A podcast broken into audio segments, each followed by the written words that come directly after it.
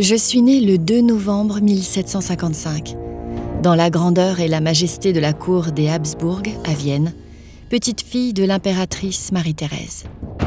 Je m'appelle Marie-Antoinette d'Autriche, mais je ne le sais pas encore, un jour, je serai la reine de France. History, podcast originaux d'histoires vraies qui ont marqué l'histoire.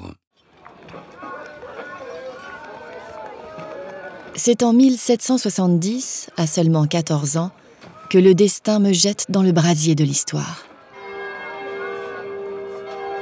J'épouse Louis, dauphin de France, un jeune homme aussi timide et gauche que moi. On me transporte dans un pays étranger, vers la France, loin de ma famille, de ma langue, de ma culture. Je suis déracinée je suis effrayée. C'est dans cette cour royale étouffante, remplie de manœuvres politiques et de faux semblants, que je deviens, à l'âge tendre de 19 ans, la reine de France. Louis XVI et moi montons sur le trône en l'année 1774. Le poids de la couronne est lourd sur ma jeune tête. Je suis critiquée, détestée caricaturé par le peuple français. On m'accuse de tous les maux. Mon origine autrichienne me vaut d'être surnommée l'Autrichienne, un sobriquet haineux. Alors l'Autrichienne, ton petit Louis est un bon étalon? Malgré cela, je m'efforce de me comporter en reine. Je suis parfois frivole, certes, mais je suis surtout une jeune femme essayant de naviguer dans un monde qui me dépasse. J'essaie d'apporter du bonheur à mes sujets, d'être une bonne mère pour mes enfants.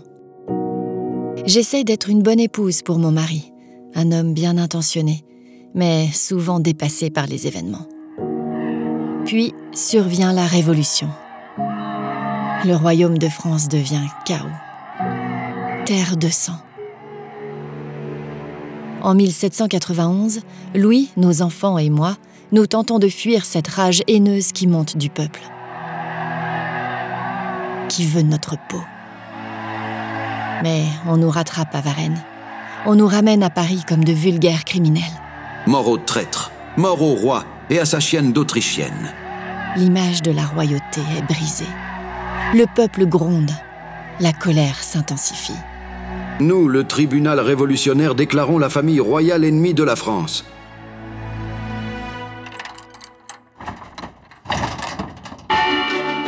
Finalement, mon procès débute le 14 octobre 1793 devant le tribunal révolutionnaire. Marie-Antoinette d'Autriche, le tribunal révolutionnaire vous accuse de haute trahison pour le compte de l'Autriche. Je suis accusée d'inceste avec mon fils, une calomnie si atroce qu'elle me brise le cœur. Mais quelle mère peut faire cela à son fils? Je vous le demande, mes chers concitoyens et concitoyennes. Honte à vous, Marie-Antoinette. Je ne pleure pas. Je ne supplie pas. Je réponds avec dignité, malgré l'horreur de l'accusation et la situation théâtrale. De toute évidence, mon procès n'est que mascarade. Mon sort et celui de Louis sont décidés bien avant l'ouverture de ces procès fantoches. Marie-Antoinette, ce tribunal révolutionnaire vous condamne à être décapité en place publique. Vive la Révolution et vive la France. Ainsi, le 16 octobre 1793, je suis condamnée à mort. Quelle surprise. Dès le début, le peuple français ne m'a jamais aimée, me traitant d'espionne à la solde de mon pays d'origine, l'Autriche. Après celle du roi, le peuple veut ma tête pour assouvir sa soif d'injustice, sa soif de sang. C'est donc en toute logique républicaine qu'on me mène à l'échafaud pour me la trancher. Place de la Révolution, devenue de vos jours la place de la Concorde.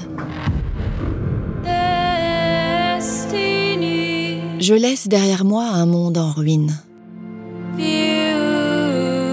Une couronne tachée de sang.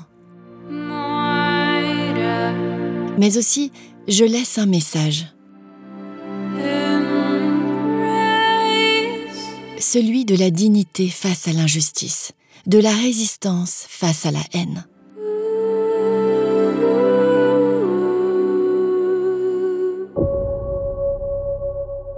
Je suis Marie-Antoinette. Une femme née dans le luxe et morte sous le fil de la guillotine.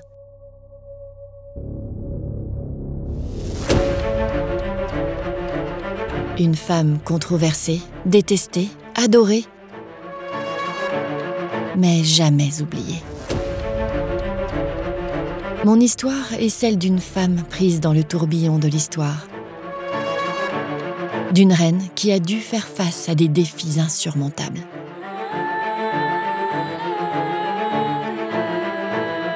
Une femme qui a dû porter le poids de la couronne et les accusations injustes d'un peuple en colère.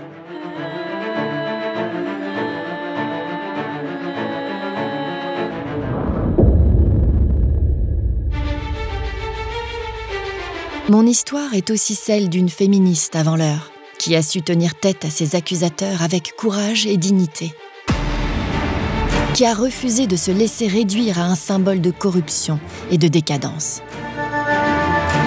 Je suis une figure emblématique de l'histoire de France, une femme qui a marqué son temps et qui continue de hanter l'imaginaire collectif. Même si mon histoire est tragique, j'espère qu'elle servira de leçon. Que la cruauté et l'injustice ne mènent à rien de bon. Que la haine ne devrait jamais être la réponse. Je suis Marie-Antoinette et je vous laisse avec ce message. Même dans les heures les plus sombres de votre vie,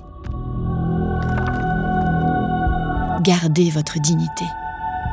Gardez la tête haute.